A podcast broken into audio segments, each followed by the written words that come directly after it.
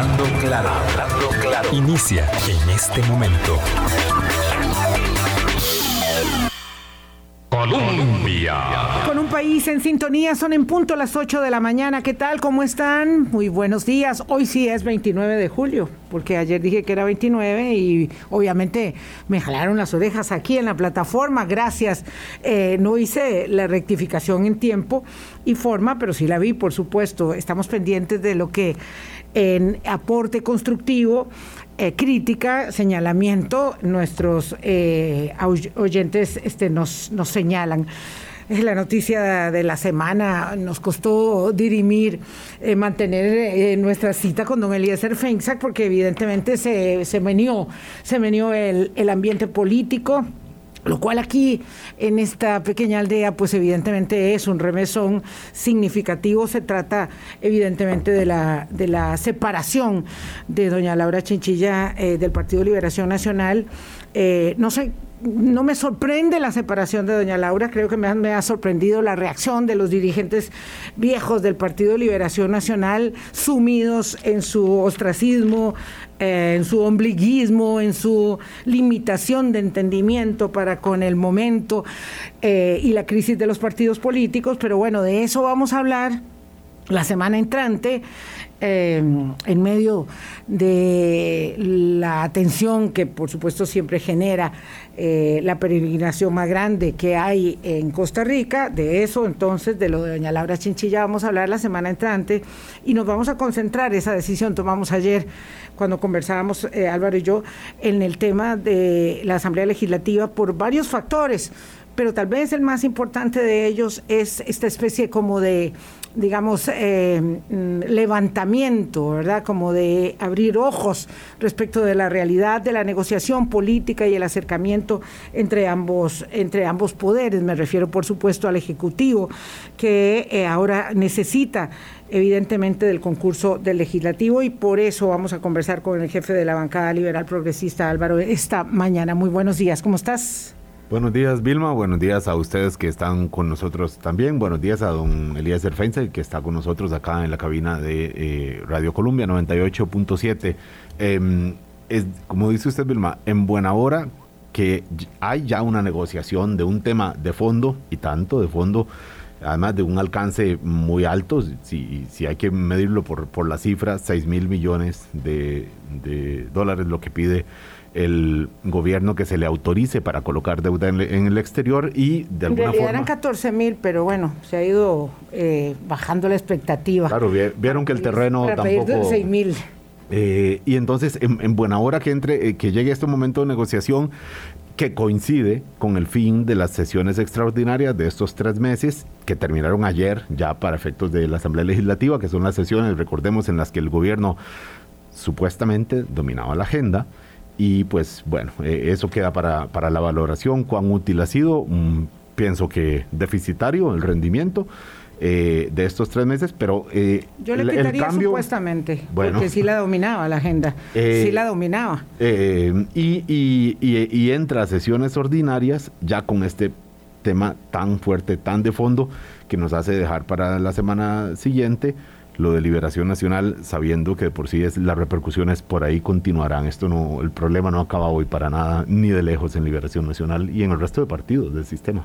No, más bien la crisis de liberación se acentuará porque eh, actuarán como si no pasara nada, como si no siguiera pasando nada.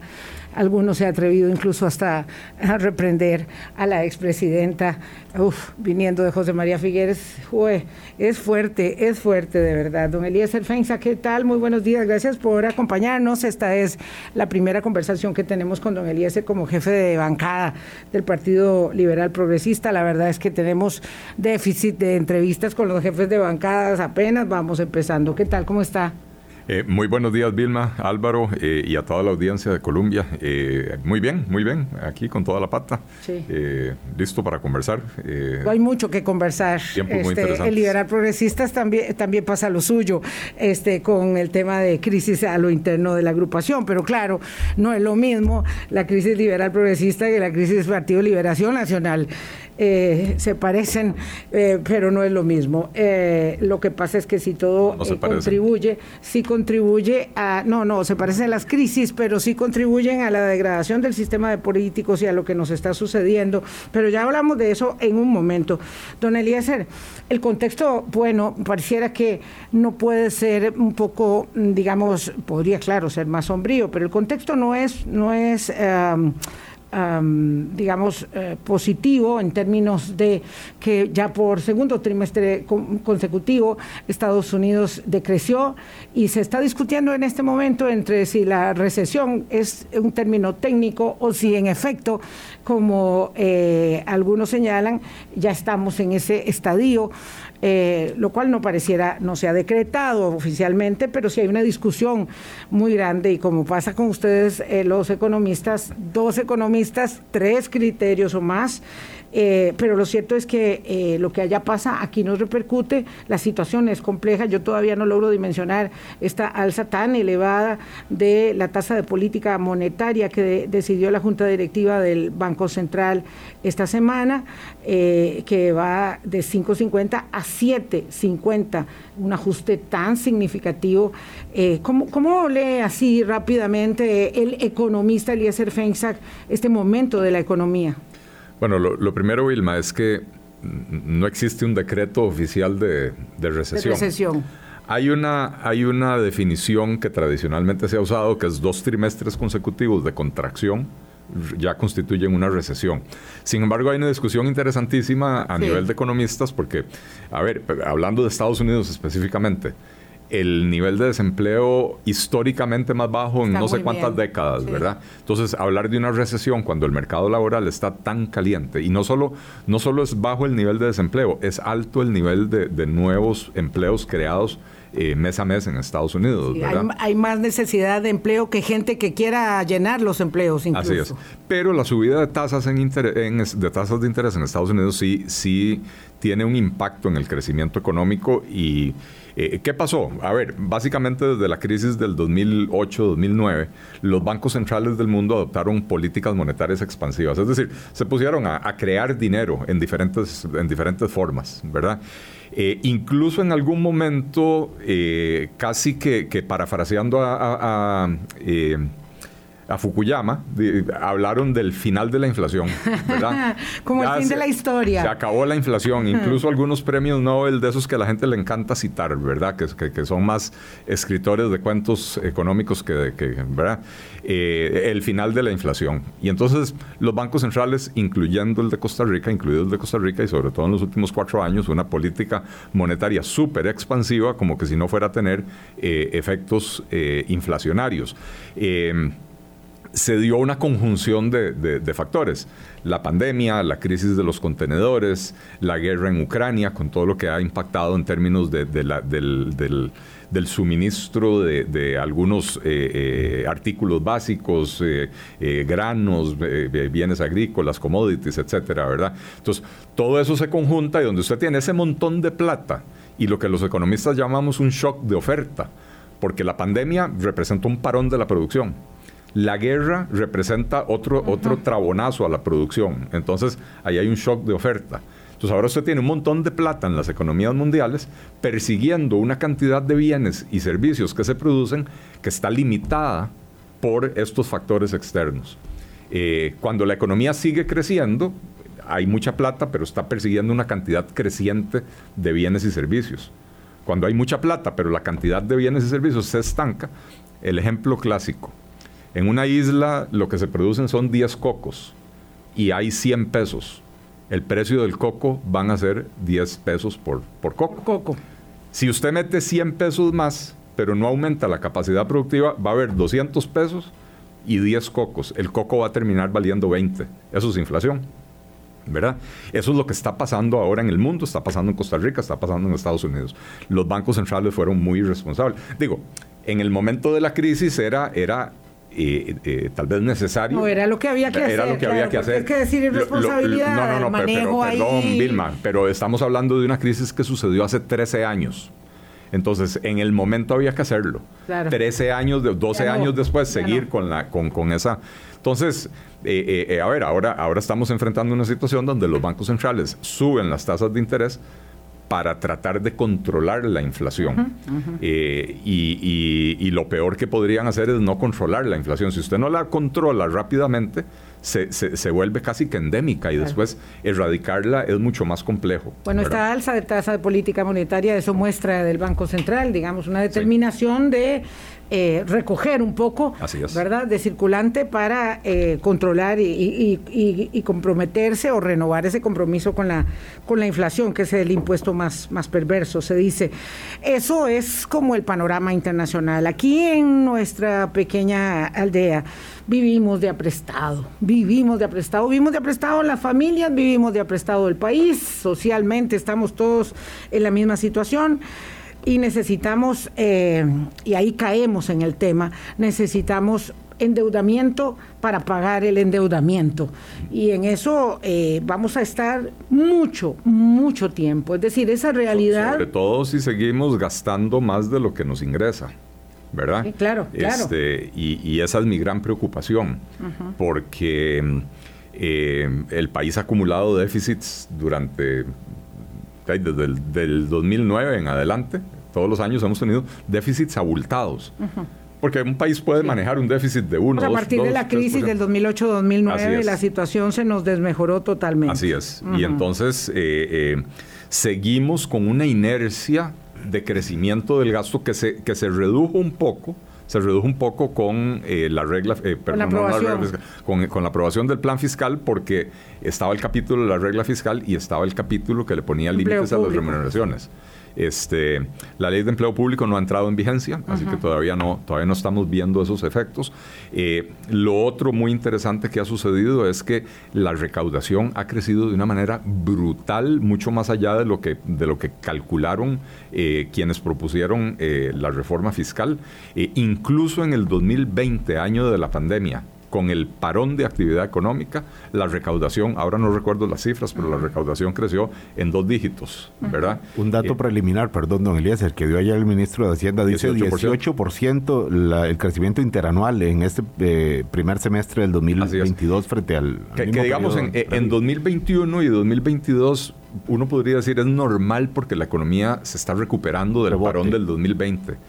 Pero en el 2020, con el parón y básicamente con el quédate en casa y, un montón de industrias cerradas y el turismo en cero, la recaudación creció, ahora no recuerdo la cifra, 14, 15%, una cosa así por el estilo, que es, es muchísimo, muy alta, Entonces, de el gobierno está, está proyectando generar un superávit este año, pero ese super, un superávit como del 0,7%, pero ese superávit básicamente se debe a que cayeron ingresos del cielo, básicamente, porque están creciendo, la, recaudación está creciendo mucho más. No, del cielo no, perdón, de, nuestras bolsas. de nuestras bolsas. Del bolsillo, caen del impuesto al valor agregado que había que generalizar desde hace muchísimos años y que se generalizó. Por supuesto. Y evidentemente lo sentimos en la bolsa, sobre todo eh, quienes podemos ejercer tareas eh, liberales de profesión e independiente. Eso eh, sube muchísimo el ingreso gubernamental. Pero bueno, hagámoslo un poquito en orden, don Eli, si le parece, vamos a establecer eh, las, mm, digamos, expectativas del gobierno de Carlos Alvarado que hereda a la administración Chávez Robles en términos de la solicitud de autorización de endeudamiento al Congreso. Es decir, ahora estamos en esta carrera, digamos, porque el, el Congreso anterior le negó a la administración saliente la autorización de estos eurobonos. Y la administración actual dice, a mí que no me pase lo mismo eh, y que no me jueguen chapitas, que no me empiecen a extender el plazo, extender el plazo con el agravante de que don Carlos se iba y pues dejaba ahí en la situación. Ahora el vencimiento es en enero. Entonces son uh, 6 mil millones o eran 14 mil millones para dejar esto saldado, para dejar esto aclarado y er, no equivocarnos. Eran 12 mil millones más, más, en realidad es una línea de crédito revolutiva de 500 millones. Eh, una línea de crédito revolutiva es, eh, eh, o sea, no, era exactamente una línea de crédito revolutiva, pero lo que estaban pidiendo era una autorización para mantener un saldo de hasta 500 millones de dólares. Lo que pasa es que si usted pide 500 el primero de enero y los paga el 31 de diciembre, el primero de enero siguiente puede pedir otros 500 millones. Entonces podría terminar convirtiéndose en 2 mil millones. 2 mil millones. Pero entonces esto es independiente, claro, lo de la línea de crédito independiente alcanzaba hasta 2 mil millones. Pero para los llamados eurobonos eran 12 mil millones. Eran 6 mil para pagar este endeudamiento primero y 6 mil para pagar los 6 mil con que íbamos a pedir eh, bueno, eso, eso es lo que decía el gobierno inicialmente, ¿verdad? Que eran 6 mil para pagar vencimientos que, están en el horizonte cercano eh, y otros 6 mil para pagar estos primeros 6 mil. Eh, lo que pasa es que el discurso del gobierno tiene huecos por todas partes. En primer lugar, el ministro de Hacienda de lo que está diciendo es que él necesita los 6 mil de un solo tiro para poder conseguir plazos más largos. Eso, no es cierto. Técnicamente no hay ningún, ninguna... Eh, eh, eh, el hecho de que la emisión sea más grande o más pequeña no, no garantiza plazos más largos. Este, pero ellos dicen que necesitan los 6 mil de un solo tiro. No, no me tratan mejor si voy a pedir un poco más de dinero que si pido menos. Me tratan igual. Ah, vaya al banco. No, no. ¿Cómo la van a tratar más? Eh, eh, mejor. Si, si usted pide el monto que usted necesita eh, inmediatamente o si usted pide el monto que usted necesita ahora para ir al Mundial de Qatar y de una vez el, dinero para dentro de cuatro años para ir al Mundial que no sé dónde va a ser. Seguramente me tratarían muy mal en los dos casos porque no soy muy, digamos, no tengo un palmarés así, qué bárbaro, qué gran soporte financiero. Y eso puede ser que le pase al país. ¿Y, cuál es la situación de Costa Rica? Como una calificación de, una calificación de riesgo de, bono, basura. ¿verdad? Entonces, no es cierto que pedir más plata va, va a conseguir mejores condiciones. Las condiciones que va a obtener Costa Rica en el mercado dependen de eh, eh, las tasas de interés base, usualmente se usa como referencia eh, las tasas de los, de los bonos de Estados Unidos, lo que llaman los treasuries, ¿verdad? que al día de ayer andaban alrededor de 2.68%, y sobre eso se paga una prima. que, que es básicamente el riesgo país. Y entonces la calificación del país eh, hace que esa prima sea más grande para los países. Castigada, castigada, la prima. Claro que sí. Entonces, los bonos de Costa Rica hoy a, 30 años plazos están transando en el mercado alrededor del 8%.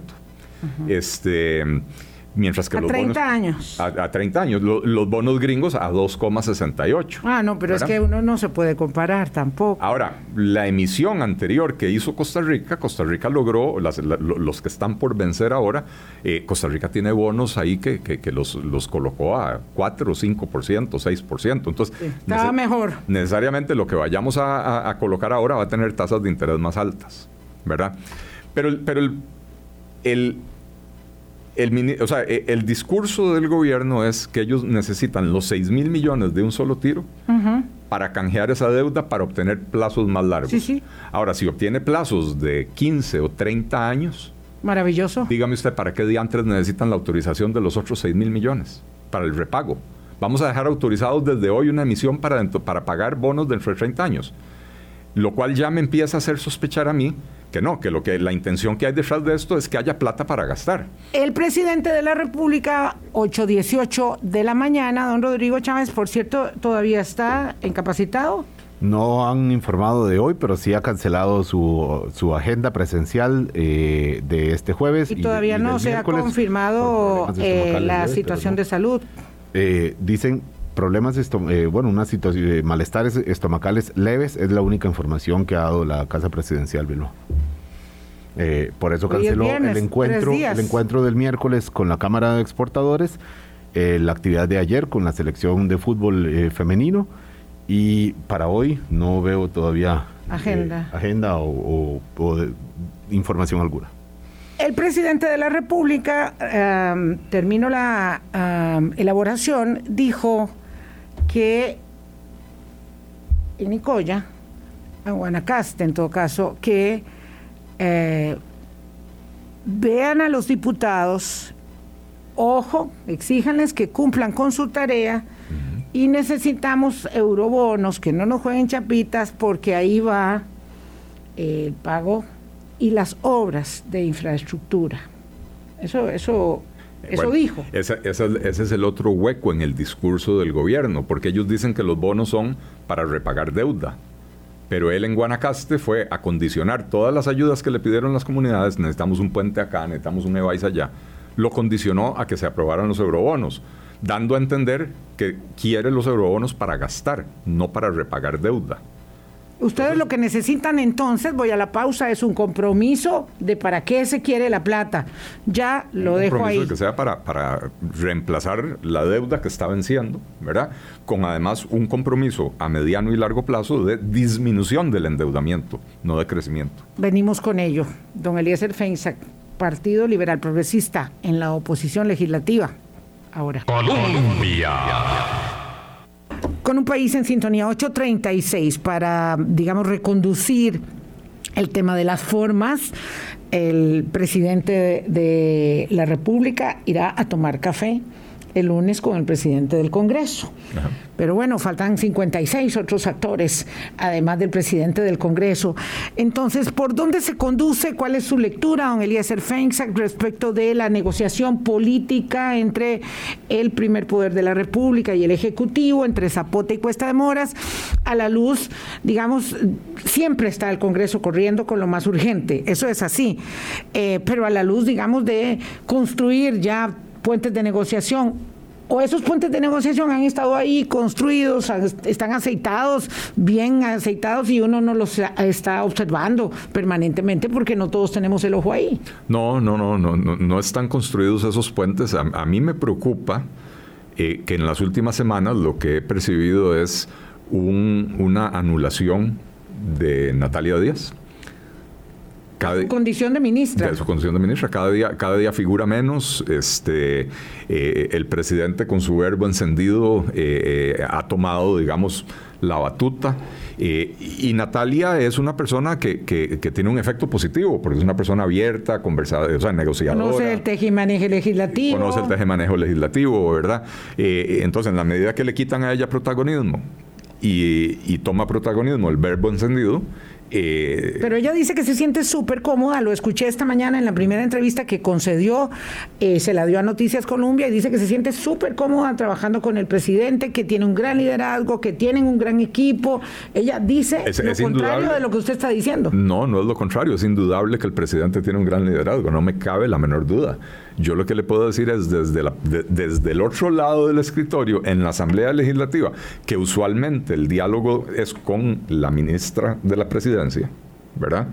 Eh, se, ha percibido una, una, menor presencia, un menor protagonismo, eh, eh, y, de pronto, bueno, esto, el presidente convoca a la Comisión de Económicos eh, el presidente ¿verdad? y el ministro de Hacienda. El ministro de Hacienda, ¿verdad?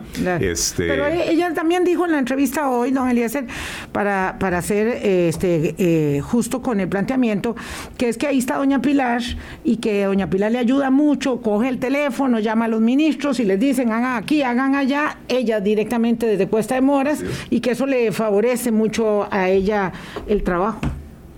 Eh,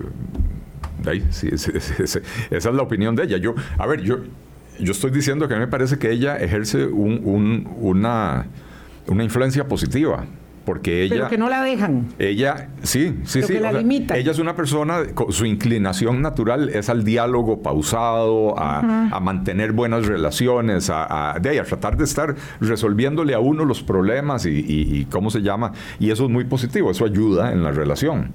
Siento que le han restado protagonismo. Con la fuerza de mensajes, que ahí sí, quien los emite es la diputada Pilar Cisneros, don Eliezer, cuando ella incluso dice bueno, que, la Asamblea es un enredo, que todo lo posible, por eh, todo lo que pueda hacerse para eludir, de alguna forma, bordear a la Asamblea Legislativa, pues habrá que hacerlo porque eh, eso mm, eh, todo, todo se traba ahí. Entonces, cuando tenemos un liderazgo tan fuerte como el del presidente Chávez, una presencia ciertamente mediática incluso, disminuida de doña Natalia Díaz y mensajes tan claves, tan concretos de doña Pilar Cisneros, pues para ustedes no deja de ser eh, obviamente un, escenario diferente con el cual trabajar. Así es, y, empiezo por señalar que es un sinsentido lo que dice doña Pilar, o más bien una verdad de perogrullo, porque lo que se puede hacer por decreto no tiene ningún sentido mandarlo a la Asamblea Legislativa. No, no, habría que hacer una Hemos tenido presidentes que no se atreven a tomar decisiones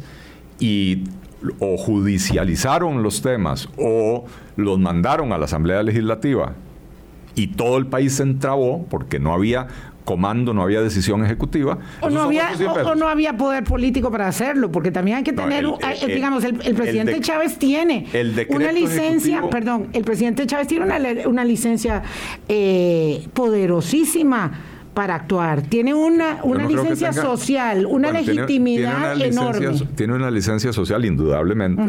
Pero, pero tiene los mismos instrumentos legales a su disposición que tenían todos los claro, Claro, pero que no es un asunto de legalidad. Estamos claros que lo que se puede hacer por decreto, que se haga por decreto. Por supuesto. Pero es un asunto, digamos, de capital político. No, no, solo, no solo que lo que se puede hacer por decreto, que se haga por decreto. Yo celebro y, digo enhorabuena que están usando el instrumento. Eh, tenemos que ser vigilantes de que no se abuse. ¿verdad? ¿Eso lo que dijo doña Pilar este, era un sinsentido o era eh, con toda la eh, razón? no, es un sinsentido. O sea, a ver, que, ella dice, tenemos que evitar a la Asamblea Legislativa. No, señora. Necesita eurobonos, tiene que pasar por la Asamblea Legislativa. En lo sustantivo no se puede evitar al primer poder de la República. Quiere, quiere cambiar la regulación del arroz, lo puede hacer desde el MAKE. ¿Para qué va a venir a la Asamblea Legislativa? pero, quiere, pero quiere, darle dinero eh, a los productores de arroz eh, que se verían afectados. Ahí, sí tiene que pasar. Ahí, ahí tendrá que pasar por la Asamblea Legislativa, definitivamente, ¿verdad? Este, eh, quiere un crédito para, para, darle plata a los autobuseros. Tiene que pasar por la Asamblea Legislativa. Entonces, no, no confundamos peras con chayotes lo que se puede hacer por decreto ejecutivo, yo soy el primero en celebrar que se haga. Pero lo que no, tiene que pasar por la Asamblea Legislativa. Y entonces, ¿qué ganó Pilar con, esa, con esa expresión? Eh, lo primero que ganó fue que el Frente Amplio ya cambió de postura. El Frente Amplio estaba apoyando darle los 6 mil millones y, y ahora dice, ah, no, si, no, si van a ningunear a la Asamblea, mejor le damos solo 1.500 millones. ¿verdad? Perdón, acaba de decir algo sustantivo, 8.42 de la mañana, don Eliezer Feinsack, eh, jefe de fracción. Entregar los 6 mil millones eh, de una implica, digamos, un poco el abandono de la negociación política que empieza a vislumbrarse entre el Ejecutivo y el Legislativo. ¿Ese es un temor que tienen los diputados? Eh, me imagino que para algunos diputados ese es un no, tema. No, para usted, para usted. Eh, para mí es un tema, liberal, progresista? Para, mí es un tema de realidad económica. No es el momento para salir a colocar 6 mil millones de dólares. Eh, y siendo que la urgencia son 1.500 millones, un poquito menos de 1.500 millones para el próximo año, nosotros hemos dicho, estamos dispuestos a, firmarlo sin condiciones. 1.500 millones para que salgan del apuro del próximo año. Pero eso sí, sentémonos. Para ver el resto. El resto de la plata, que no cuestionamos. Sí, La necesidad. Lo que estamos cuestionando es, uno, el mecanismo. ¿Por qué eurobonos y no, y no multilaterales? Eh, y dos, ¿por qué, ¿por qué, toda la carrera? El mecanismo y la gradualidad del, paquete, digamos. Pero que, pero que va a los 6 mil irán. Así es. Es una posición parecida a la que ha expresado don, Rodrigo Arias, ¿verdad? Esto de no los 6 mil de un solo, sino por partes, don Eliezer. Me parece que por ahí va poco a poco instaurándose esta, esta posición entre algunos de, miembros de la Asamblea Legislativa. Yo no, bueno, error mío, pero yo no he escuchado a don Rodrigo al respecto. Sí, él dijo que no eran viables los 6 mil millones de una sola vez. Eso sí lo comentó. Este, em, vamos a ver, eh, usted dice que para usted, perdón, eh, que para usted es un tema de realidad económica, pero también es que la realidad política importa, digamos, en el sistema de pesos y contrapesos. Por supuesto. Entonces, este, no es un tema de realidad política, que si el gobierno es proclive, digamos, a eh, actuar eh, independiente, al unísono, eh, eh, digo, no al unísono, generando puentes con las fracciones parlamentarias, no es un tema de realidad política que eso afecta. Por, supuesto, la, realidad política y la realidad económica se entrelazan y, y, a veces es muy difícil separar una de la otra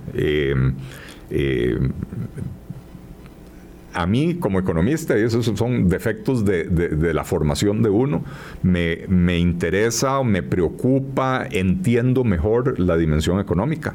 Eh, y por eso manifiesto lo que manifiesto. Eh, pero ciertamente está la dimensión política y entonces yo le estoy comentando a usted, yo siento que Natalia Díaz ha perdido protagonismo, que, era, que era la persona que mantenía un buen día, mantiene un buen diálogo con la Asamblea Legislativa, la he sentido menos presente en los últimos tiempos. Eh, ¿Y quién está más presente ahora? De ahí será Pilar, porque, porque yo ¿Tiene vocación de negociación la jefe de la bancada oficialista? Sí, Sí, depende del tema. Hay temas en los que yo creo que todos somos así. Hay temas en los que uno se planta, dice, para mí esto es innegociable y hay temas eh, en los que se, puede negociar. Eh, eh, el despacho de ella y el mío estamos trabajando en conjunto una propuesta de reforma al, reglamento legislativo, donde ella ha sido muy receptiva a algunas ideas que, que, yo le he dado, ¿verdad? pero pero yo, yo, creo yo creo que a veces pierde la perspectiva, a veces eh, eh, se, enoja, dice las cosas, eh, provoca reacciones y, después tiene que ver cómo hace para, para recoger el reguero. pero bueno, este, así es. Una buena oportunidad para ver quién habla en nombre del gobierno o del oficialismo será en esta reunión que decía Vilma del lunes con el presidente legislativo, don Rodrigo Arias.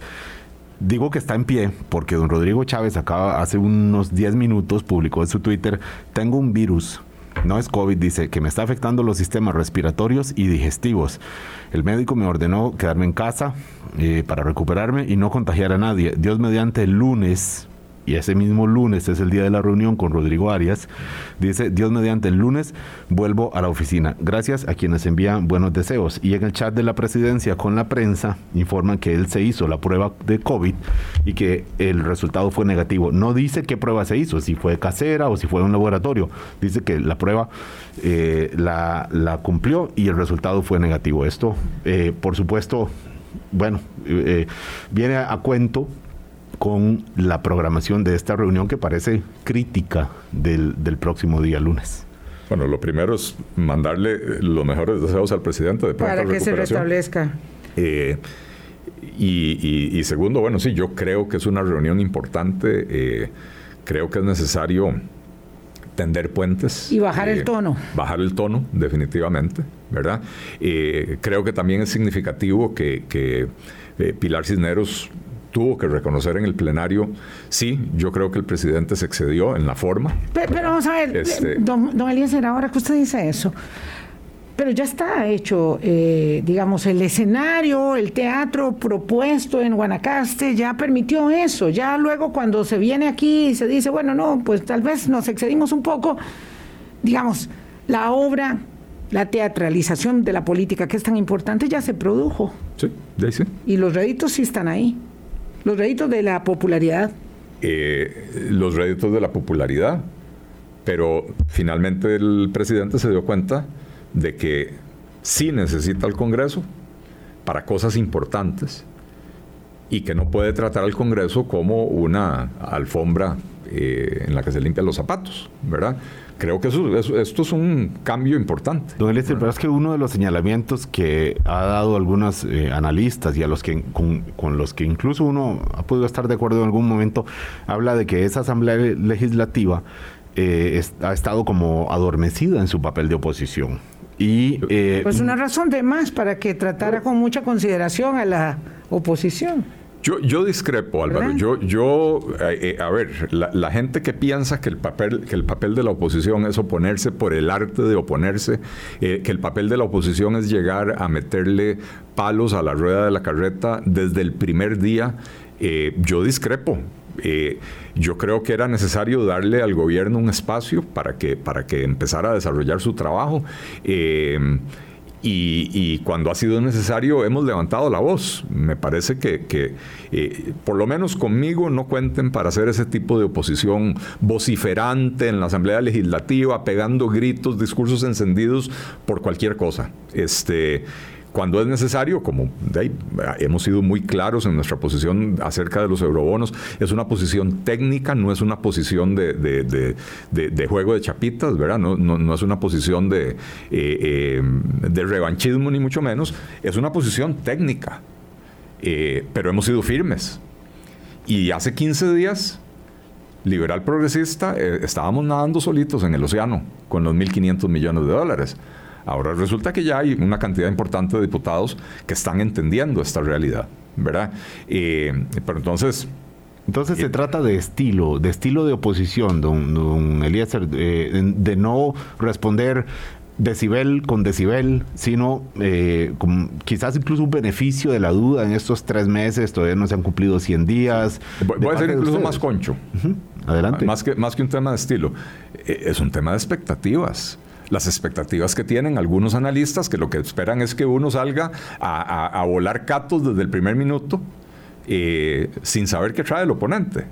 Hasta los boxeadores se toman un minuto o un round para analizar al, al, oponente, ¿verdad? Entonces, eh, si lo que querían era que uno llegara ahí a vociferar, a pegar gritos, a zapatear, a golpear la mesa, pues conmigo se equivocaron. Yo me voy a oponer a lo que me tengan que oponer porque considere que son cosas incorrectas, digamos, que propone el gobierno. Em, pero, pero, ¿cómo se llama? Yo creo que la labor de la Asamblea Legislativa es ayudarle al gobierno creando las condiciones con un marco jurídico un poquito más amable con la inversión, con la generación de oportunidades para los costarricenses eh, y no llegar a bloquear absolutamente todo lo que, que, quiera el gobierno.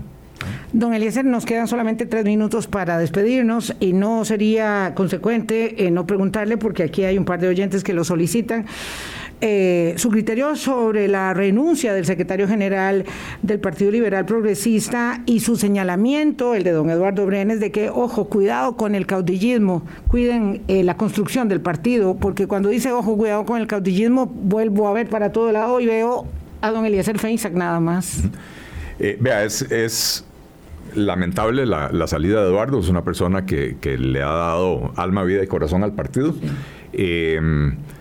Em, sin embargo, él, tomó su decisión y él eh, sus razones tendrá. Yo soy el primero y, se lo he dicho a, los partidarios con los que he podido hablar. Me parece que hace algunas advertencias importantes, empezando por la del caudillismo. Yo soy el primero en decir, no podemos convertir esto en, en, eh, la pulpería. En el partido de Elías eh, sí, sí, sí, sí.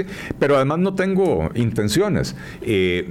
voy a decirlo ¿Intenciones de qué? De, de, entronizarme en el partido. Pero sí es el candidato presidencial. Digo, me parece que eso cae por default. Fui el no, no, y de volver a hacerlo. Digamos, esto, es la política. Eh, usted sabe, Vilma, que, que uno propone, Dios dispone. Este yo, yo hace cinco años estuve en cáncer. Yo, yo, ahora no puedo decirle cuatro años por adelantado, eh, estos son mis planes para dentro de cuatro años, eh, porque dependeré del chequeo médico seis meses antes, ¿verdad? No, no, este, todos dependemos de eso, aunque no nos haya dado pero ya. yo ya lo tengo muy presente. Usted sabe, una de las mayores realizaciones cuando uno tiene cáncer es que uno viene con una etiqueta de vence, eh, vence en tal fecha, solo que uno no puede leer cuál es esa fecha pero tiene la etiqueta pegada.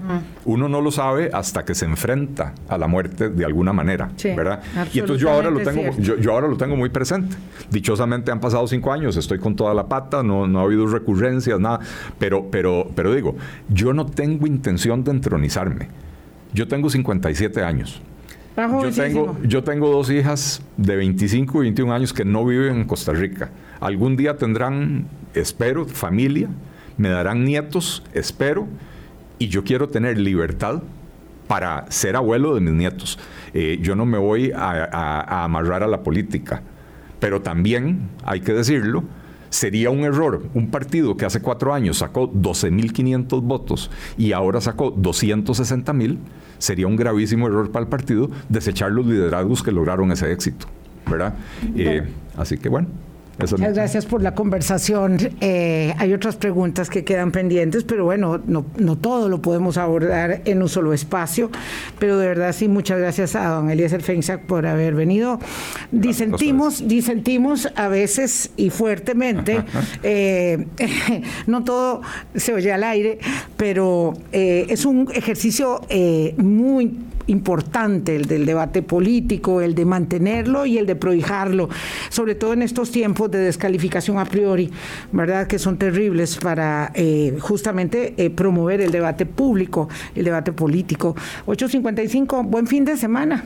Buen fin de semana para todas, para Muchos romeros, muchos romeros. Se ve lindísimo. Es a mí un espectáculo que me encanta ahí viviendo en Curridabat este fin de semana porque el pasado ya estuvo lleno. Varios días. Y este ni qué decir. Ahora sí, el lunes quieto en base uno nos sale de la casa, los de Curridabat, Tres Ríos, todos nos metemos ahí en un puño porque eso se pone, va a estar muy bonito, cuídense. a caminar. Cuídense, cuídense del COVID, cuídense del COVID porque vean ese molote ahí en Guanacaste vean ese molote en Guanacaste, cuídense del COVID, vayan con mascarilla si quieren, y por supuesto, si van a entrar a la iglesia, vayan con mascarilla. Alguien me decía, ¿por qué anda con mascarilla si tiene cuatro vacunas? Porque estamos en un espacio cerradito. Pero bueno, cuídense. Siempre digo que no hay una romería, sino muchas cientos de miles, tantas como romeros, que cada una sea de mucho provecho para todas las personas que participan en ella. Chao, Don Eli. Muchas gracias. Chao. Hablando claro, hablando claro.